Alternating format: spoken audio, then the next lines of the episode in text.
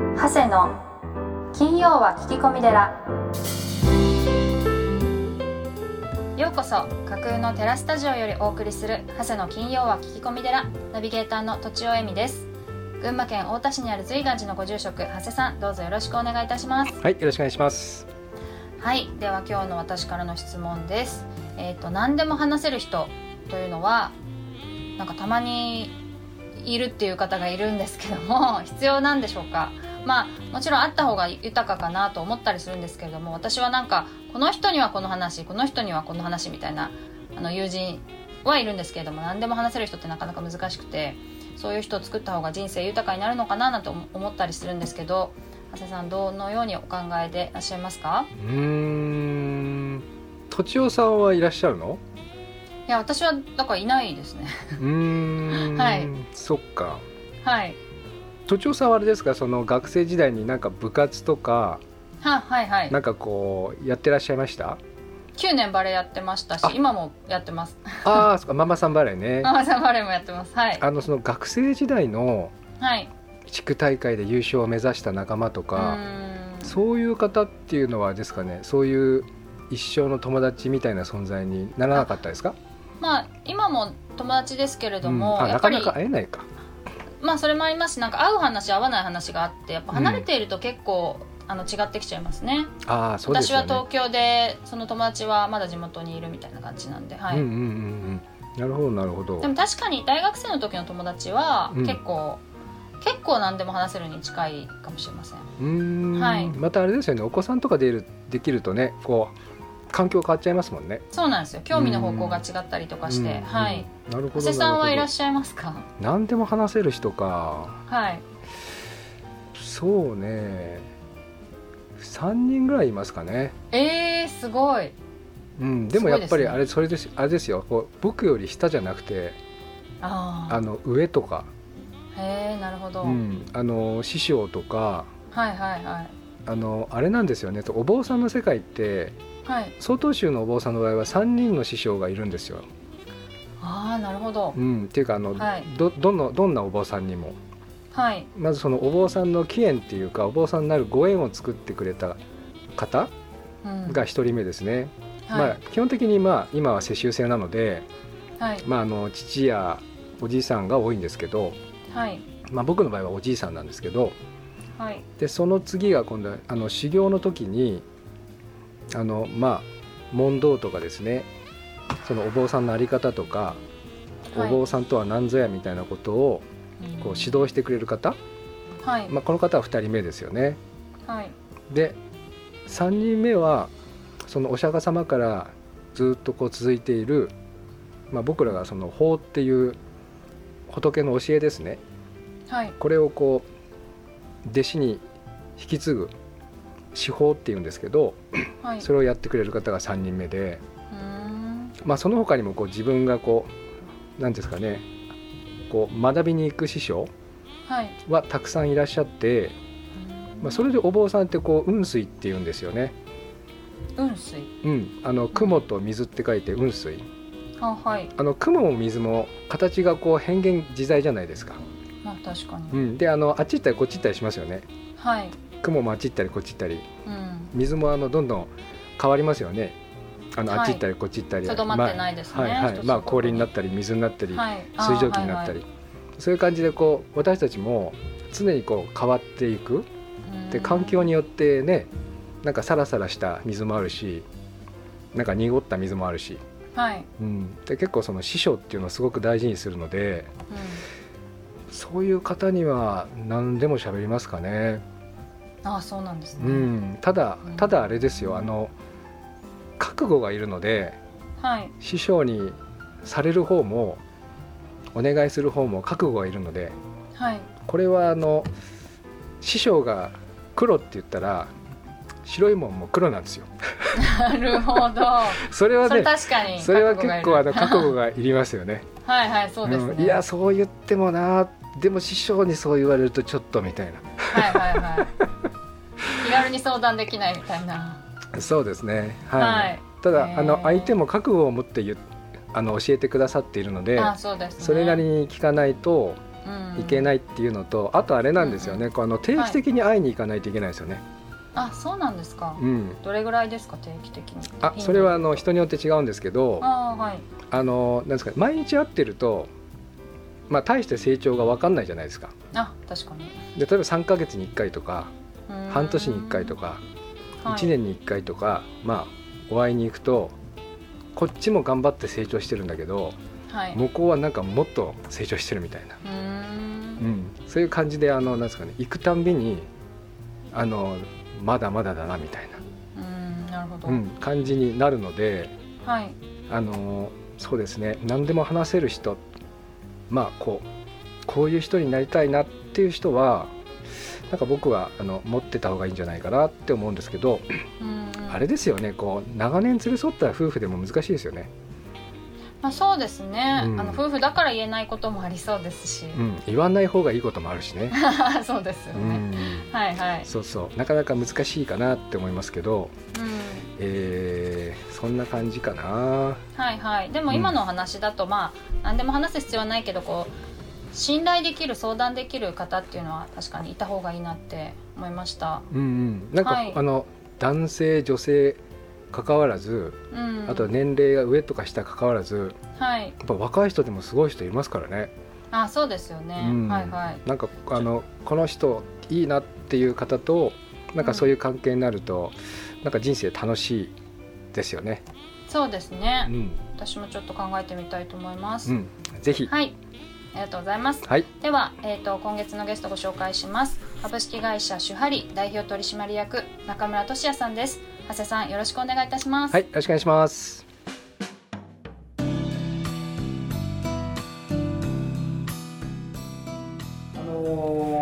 最近のお子さんはやっぱりこうなんですかね少子高齢化でお子さん小さいのでまああのね暇な暇があると子供ってまあろくなことしないっていうか いたずらとかいろんなことするんで まあ忙しくあのさせたいっていうのはあると思いますけどあのなんかこうあれですよね。時間を決めないで遊ぶとか何かにこう遊び込むって最終的には遊び込んだもの勝ちみたいなところ ありますよね。はい、うん。あとは僕あの遊びを集中するのも大事だしぼーっとするのも大事だなと思ってるんで、うん。まあ、保育園あのクラスに全部こうちょっとソファーが置いてあったんですけど、はい、ありましたね。あそこでねこう寝ててもいいんですよ。ぼーっとして僕らって結構シャワー浴びてる時とか散歩してる時にひらめくじゃないですか。はい、ありましたね。ああいうアハ体験みたいなのを、やっぱりこう子供たちって多分やってると思うんですよね、うん。なんかぼーっとしてなんかうん。雲見ながらとかなんか、うん。うん。なんかああいうのを保育室の中にも作ってうん。なんかこう落ち着ける場所を作ってみたりとかうん。めっちゃ遊んでる子もいればうん。ぼーっとしてる子もいればっていうのをいいよ好きにしてていいよっていうのうを、ん。まあ、ある程度の時間軸でうん。やるっていうの方が子供にとってはいいよねっていうふうにやってます。うちもあのぼーっとするスペースを作りたいと思います。それこそ瞑想とか本当やってみたいですよね。瞑想か、まあ瞑想っていうか僕ら座禅なんですけど、あ、のそれはやっぱり月1回あ、のまあ正座ですけどね、はい。な足組むとあの大変なんで、はい。ただそれはやりますね。であの呼吸を整えるとまあ姿勢を整えて呼吸も整えるとあの子供でも一切あの静かになるので0歳児でも1歳児でも。すごい。はい、あのやり方なんですよね。僕らが座禅するときに大事にしているのは耳です。耳？はい。聞くってことですか？あの耳だけが人間の身体の中で外側から入ってくるです。あとはみんな自分から出ますね。目もああ、そういうことか。あまあ息も入ってきますか。でも出す出すこともできるけど、だから耳は。目目や声や体は全部自分から発信しますね、でも耳の音と、まあ、空気は外から入ってきますね、はい。これだけに集中すると静かなんですね。っていうかうるさかったら聞こえないんだよ。ですね。僕一回永平寺のその朝の4時から座禅してるんですけど永平寺からちょっと遠く離れたところに川が流れてるんですけど、はい。その川の流れはよく聞こえるんですけど、はい。そこになんかこうちょっと何ですかね木の葉が落ちたとかはい。そういうの聞こえたことありました。よ線香の灰が落ちた時の音が聞こえるんですよ。普通聞こえないですよ線香の灰が落ちるなんて。聞いたことありません。ないですまあ普通はね、はい。はい。でもそれはあのちょっと歯体験でしたね。ああそうですよね。はいですね人間ってこういうことできるんだって思った時にびっくりした。うん。だから多分目が見えない人とか耳が聞こえない人っていうのは僕らの想像以上の音ができると思いますですよ。ねきそうなんでしょうねきっと、うんうんそうですよねすごい研ぎ澄ませばもしかしたら普段聞こえてるかもしれないけど勝手に聞こえなくしてるかもしれないですねそうそうそうそう、ね勝手にねうんだからこそ遮断されていればそれほど発揮してきて能力がみたいな、え存在能力みたいなのもできるかもしれないですね。えええうちの職員で絶対音感を持ってる職員がいて一回聴いたあの歌を全部その場で即興で弾いてますよね。すごいな。うん。よくほらスティービー・ワンダーさんとかあとジェイコブ・コーラさんとかもう楽譜見ないじゃないですか、はい。どういう構造になってるのかってね思いますけど多分全部記憶しちゃうんでしょうね。あと感覚であの音が出ちゃうみたいな。喋るみたいな感じでしょうね。そうそうそうね。喋る感じでですね。ピアノ弾いてしまうみたいな、すごいな。うん。多分そういう能力ってあるんだろうなって思うんですよね。ありがとうございました。あの、えっと、先生の、えー作られたその4つのルール。はい。はい。これを教えていただけますでしょうか？えっとまああのーすごくシンプルなんですね。こう挨拶礼節人の話を聞く自分の意見を言うなんて、うんもう誰でもできることなんですけどあえてそれを言ってるっていうのがねこう疑問かななんて思うんですけどまずこう挨拶は多分入り口だと思っていて、はい。コミュニケーション、はい。やっぱりこう「こんにちは」なんて言われると「こんにちは」って言いたくなるし、ええ例えばこう初めて行く場所にえっえと、なんかこう緊張するじゃないですか。初めて行く場所って、はい。はい。だけど先にこう声かけてくれたりとか「あこんにちは何々さんですね」なんて言ってくれたらうん。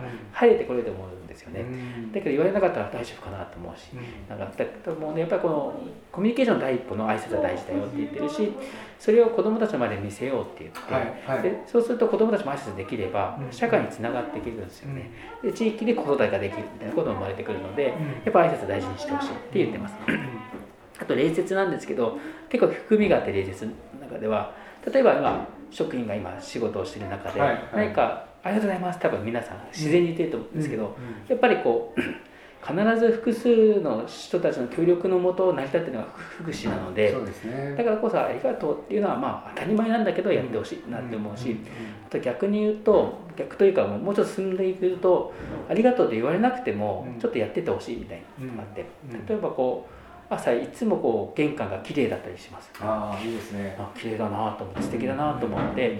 でなんか1週間後もいつも綺麗だな。なんかなんか水がやってるなとか、うん。お花があるなみたいなの思って、うんなんだろうなってうんって不思議に思ってる時に2週間後ぐらいに何々先生がなんか朝の手入れしたりとか早く掃除してる姿を見かけた時ってあこの人がやっててくれたんだ。なんか素敵みたいな。うんふわふわふわって気持ちになると思うんですよね、ああいうなんかちょっと見え僕はよく見えない善意みたいなこと言うんですけど、はい。気づかれなくても勝手にやっていて、うんなんか隙間を埋めていくようななんかことをしてほしいなと思ってますね、そうするとギスギスしたことなじゃなくてなんとなくそういった思いやりみたいなふわふわしたもので埋めていけば現場ってすごく優しくなってくるし、うんなんか気持ちいい空気感が流れてくるかななんて思って、うんそれでやっぱりこう礼節だったり思いやりみたいなことがとても大事なんだよなんて言ってます。であと人の話を聞くっていうのはやっぱりこう受容してほしいんですよね、うん。まずはまず受け止めてねって言ってやっぱりこういろんな人いるからさと。年齢もたくさん違う方もいらっしゃるし出身も違うし性別も違うしみたいな、えー今後は言葉が違う人も来るかもしれないそうね。そう いった時にまずその人の立場になって話を聞いてほしいんだよなんて言って、で新卒もいればねあのベテランさんもいるしみたいな、うん。でまず相手がどう思うかを聞いてどどういうふうなふうに思っているのかをやっぱり受け止めようっていうのと、あとはやっぱり言わ自分の意見を言ってほしいなとうん思って、うんやっぱ言わなきゃ伝わらないうん。けど日本人って本音言うの苦手なんですよね。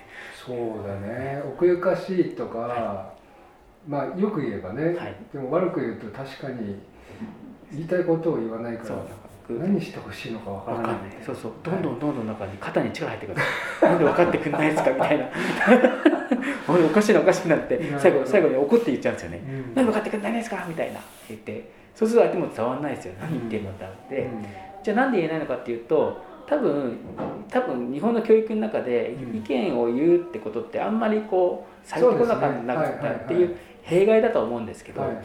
うんだからこそうん。安心感みんなが聞いてくれるんだっていう土壌があるんだよって分かっていればうん。頑張れば言えるかなと思ってるんでまず話を聞く。うん。であとは、えっと、こう一方的に言うんじゃなくて相手に伝わるように話すっていうのを一生懸命2つの努力すればうん。結構ねあの建設的な意見というか積み上がっていきやすくなってく。る。うん。っていうのでこの4つのルールすごく、まあ、保育園児でも幼稚園児でも、小学生でもできるようなルールなんですけど、これさえやるだけでうん。職場はですねうん。すごく優しくなります。本当ですよね。あの一番分かりやすいっていうのが一番いいなってあんまり難しいねこうあのこう言葉で、まあ、理念とかその目標みたいのを書いちゃうとうん理解できないなっていうあと覚えられないなっていうのがありますよね。これ4つだと、まあ、誰でも分かるし覚えられるしって思いましたね。うん。まあ、必要最低限かもしれないですけどただこれさえやっておけば多分そんなに外れたことはしないだろうってやっぱり思います、うんうん。あのうちの子供はハワイ生まれなんですよね、はい。それであの小さい時にこうなんですかね。あのみんなの前に立ってなんかこううん。プレゼンするんですよ。それもちっちゃい時からやってるんでそれなんか当たり前みたいなことになってるんですよね。やっぱり日本人ってそういう経験が小さい時にあんまり多くないんであのなんか否定されたり相手からあの意見言われたりするとなんか自分の人格全体が否定されたみたいな。すごい落ち込むみたいな。でもあの例えばディベートとかですねアメリカだとディベートするのは当たり前でガンガンガンガン言い合って物を投げつけたりしていろいろやるんだけど 最終的にはあの握手してじゃあ一緒にあの酒飲み行くかみたいな、うん、そういうとこあるんでなんかこうなんか,、まあ、なんかそういうあれですよね。こう文化っていうか別にあなたの人格否定してるわけじゃなくてこの意見に対してこう言うんですっていうことをやっとけばもっとなんかね皆さんこう自由に意見言えるんじゃないかなと思いますけど、なんかこうあれですね。意見言われたら私を全否定みたいな。んかそうそうそうそう。な、うん、あそこだとこうちょっと改善が改善ができなくなっちゃいますね。はい。うん。とても大事ですね、うん、ありがとうございます。はい。えーっとあの先生のですねこうあのこの理念、はい。えーしなやかにひたむきに、はい。時代の変化に対応するしなやかさと本質的な価値を守るひたむきさを大切にしながら家族にとって安心安全な環境を創造し関わる全ての人の笑顔という豊かさを増やします。これはどのように生まれたんですか？これはですね、え。生まれたのはもう僕の会僕が作った会社なのでまず自分を見つめ直しました自分の育成歴だったりとかをなんか、えっとえっと、こう話し合いながら壁打ちしながら、はい。でえっと、エクセルでまとめていって、うん。時系列を作っていって僕ってこういう人間かなみたいな。であった先に初めてやっぱり会社っていうところになってくると思うんで、うん。まず僕はですね僕の理念を作ったんですよ初めに、うんありのままに豊かに生きるみたいな。うん。っていうですね。あの別に過度に格好つけなくていいし、うん。なんか今までの自分でを愛しながらなんかそれで豊かに生きていきたいなっていうまず本僕の本質がありました、はいはいはい。を見つけられて、ええあこれやっぱ楽になってそれちょっと楽になったんですけどうん。今までは周りに気をつけなきゃいけないとかやってたんですけど楽になった上で、はい。じゃあ会社としてはどうかっていう時に、うんこの言葉にしてたんですけど、えっと、まずそういった世界観を作っていきたいなってみんなどんな人でも豊かになってほしいなってことをやりたいと思いました。でじゃあその中に行動をやらなきゃいけないのでこのしなやかにひたむきっていうのは、うんあのやっぱりこう時代がめちゃめちゃ変わっているこのそうですよ線ねね。あのブーカの時代とか言われていて、はいやっぱ不確実性が高い中ではやっぱり過去のことを今やっててもしょうがないななんて思ってるんで、どんどんしなやかに対応していこうよっていうのをまず考えました。ただですねあのとても僕らがやんなきゃいけないことって特に会社としてやんなきゃいけないのはあの幼児教育分野なんですね。児童に関わることだったり福祉の分野だったりするのでやっぱりそうすると僕は子どもたちが人として権威の主体であるっていうところをやっぱりこう認めてほしいんですよね。僕は小学生がいまだに重たいランドセルを持つ姿にすごく違和感を感じてるし。本当だよね。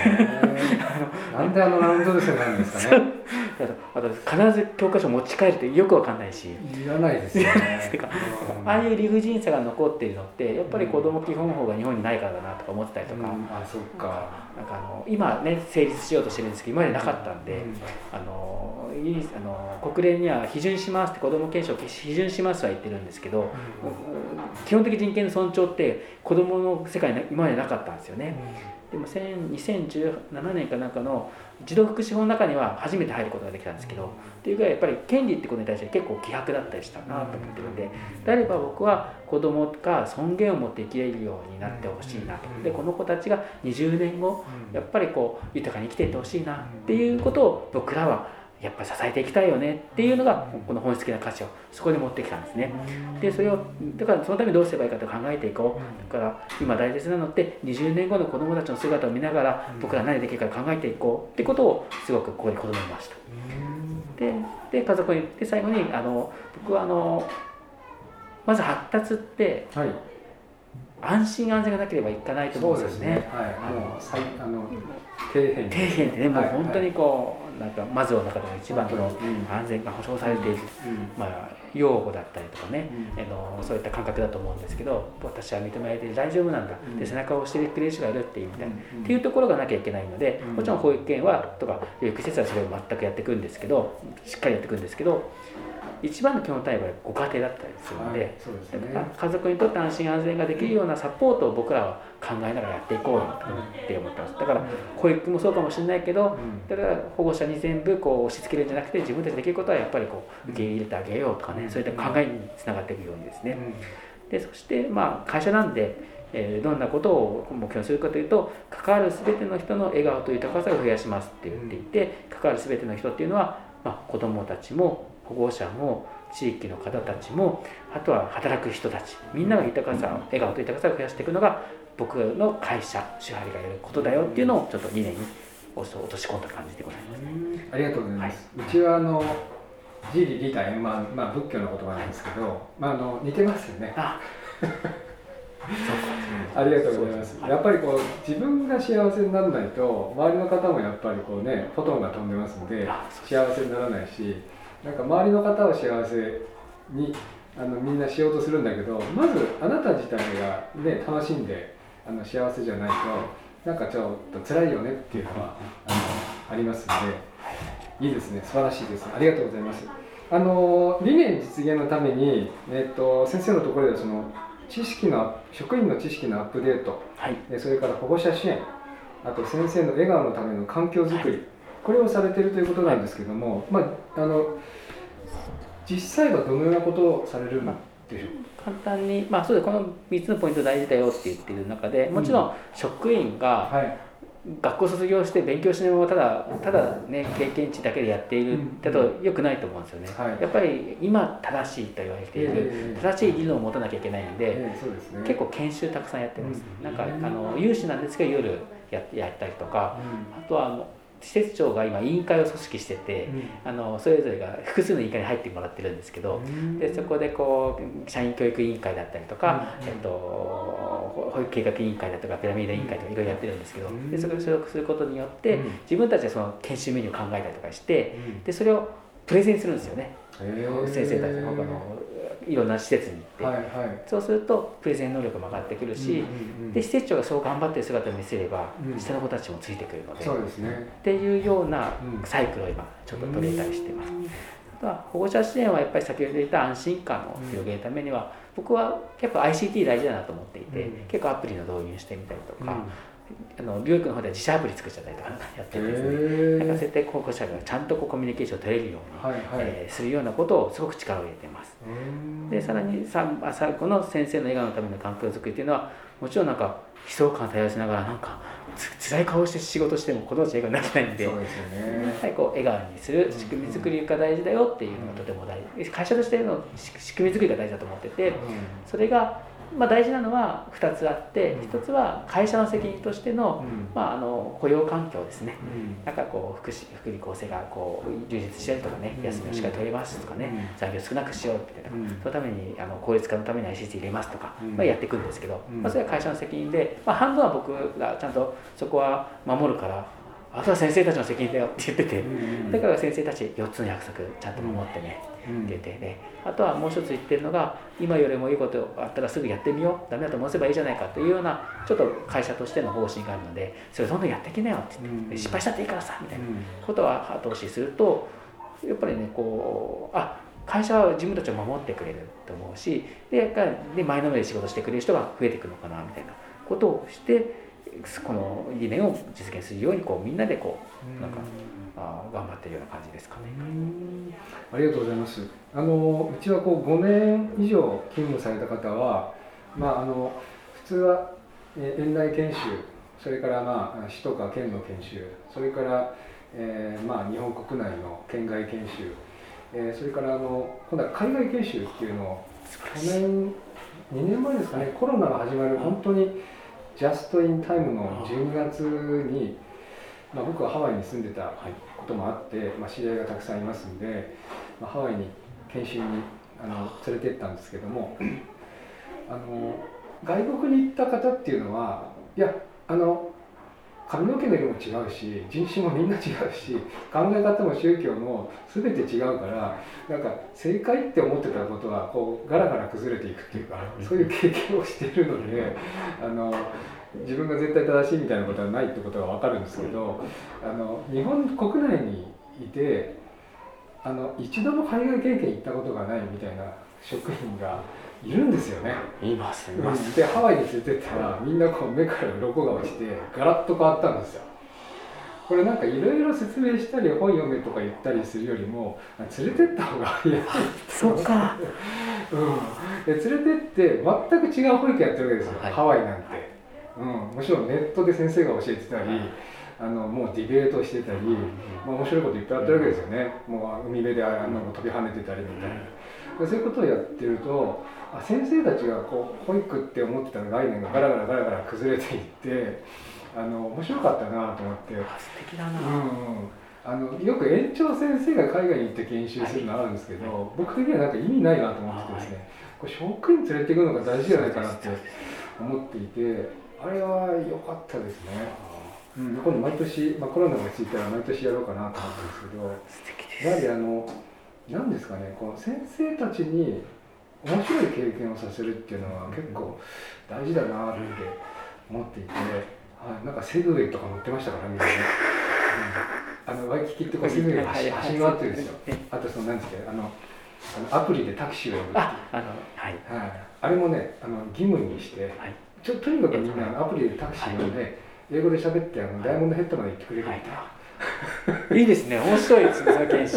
うんしたらなんか英語が喋れない先生がなんかたどたどしく英語喋ってなんかアプリに乗って行ってきました。みたいな、そうです。こういう世界なんですねって。へえって言ってました。ね、うん、そうですよね、日本がそのうちこうなるからって。ねですよね。みんな面白がってましたね。向こうじゃ当たり前ですよ。ウーバー当たり前ですもんね。うん当たり前ですね僕もハワイ行った時は必ず大体もうウーバーでやっちゃいますもんね、はいうんですごいサービスいいし、なんかこう車が動いてるし、あのね、あの今どこにいるか全部わかるんで、はい、すごく簡単。いやー素敵ですねいい経験ですねの、そうそうそうそう。あの先生の書籍の中にはい採用してはいけない人って書いてあったんですけど、これ聞いていいですか？はい、どうぞ。はい。わかりました。ですね。あのーまあ、採用してはいけない人、まあ、なんて言えばいいのかな。やっぱりこう、私、私って人って、やっぱり、僕個人的に苦手だし、うん先生たちも優しい人多いんで嫌なんですよね。うんなんか、やっぱりなんかね、こう、採用しちゃいけない人は、よくソシオパスみたいなことを言うんですけど、はい。こう結構壊していくんですよねいろんなことをうん私はこう思うのになんであなたはそうじゃないのとか、結構一人入っちゃうと、うん。一気に組織がバラバラバラバラってなるんで、もうそういう危険な香りがした瞬間に、うん。僕はもう個人面談の話をしますね。うん。もうやこう僕はこう思うんだけどうちの理念はこうなんだけど四つに約束守ってますかってうん言ってで改善できる方だったらいいんですけど、うんやっぱりやめてる方が多いんですよね。うんやっぱりそのぐらいもう危険そこに関してはレーダーを発知ですねうん。入った瞬間にこう強制するのがあるんですけどうん。だからあのなぜそういう人がいい面接の時にいいと思うかというとうん。経歴素晴らしかったりとかああありますね。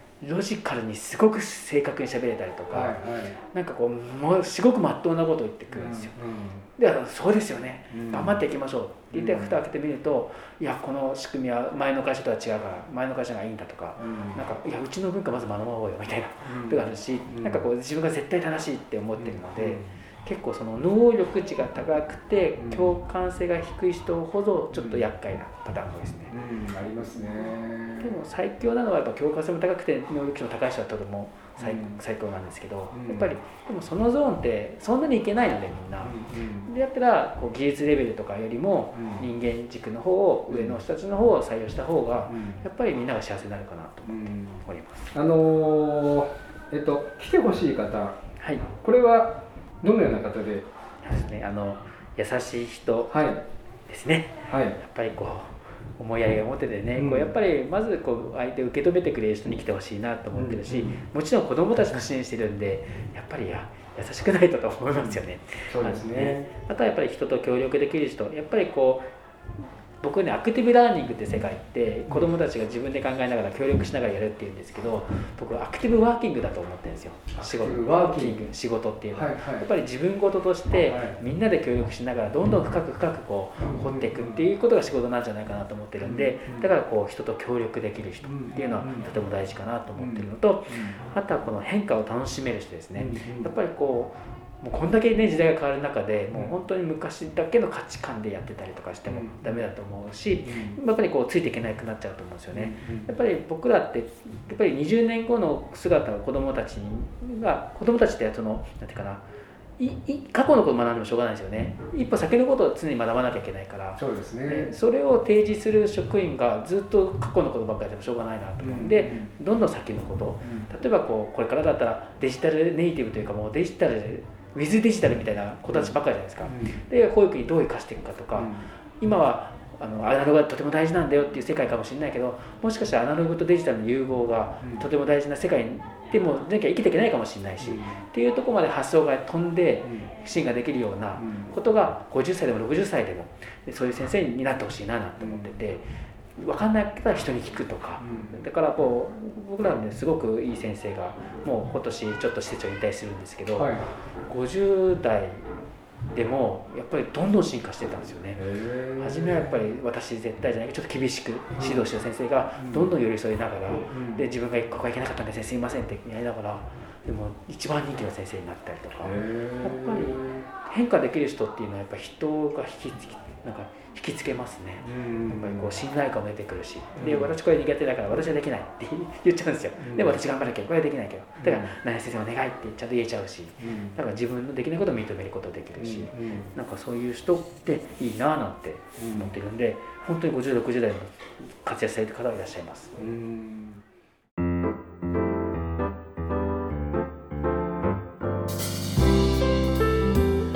今週も長谷の金曜は聞き込み寺をお聞きいただきありがとうございました。長谷さんや番組へのご質問ご要望などは宗教法人随願寺ホームページまたは社会福祉法人森田睦美会のお問い合わせフォームよりお送りください。URL はポッドキャストの説明文をご覧ください。人生相談はもちろんお寺や葬儀法事お墓のことや子育て介護など生活に関することもお待ちしております。随岩寺と森田睦美会は群馬県太田市札幌市横浜市鶴見区東京都東池袋において保育園こども園児童クラブ放課後デイサービス特別養護老人ホームグループホーム障害者支援事業など幅広い分野をサポートしております。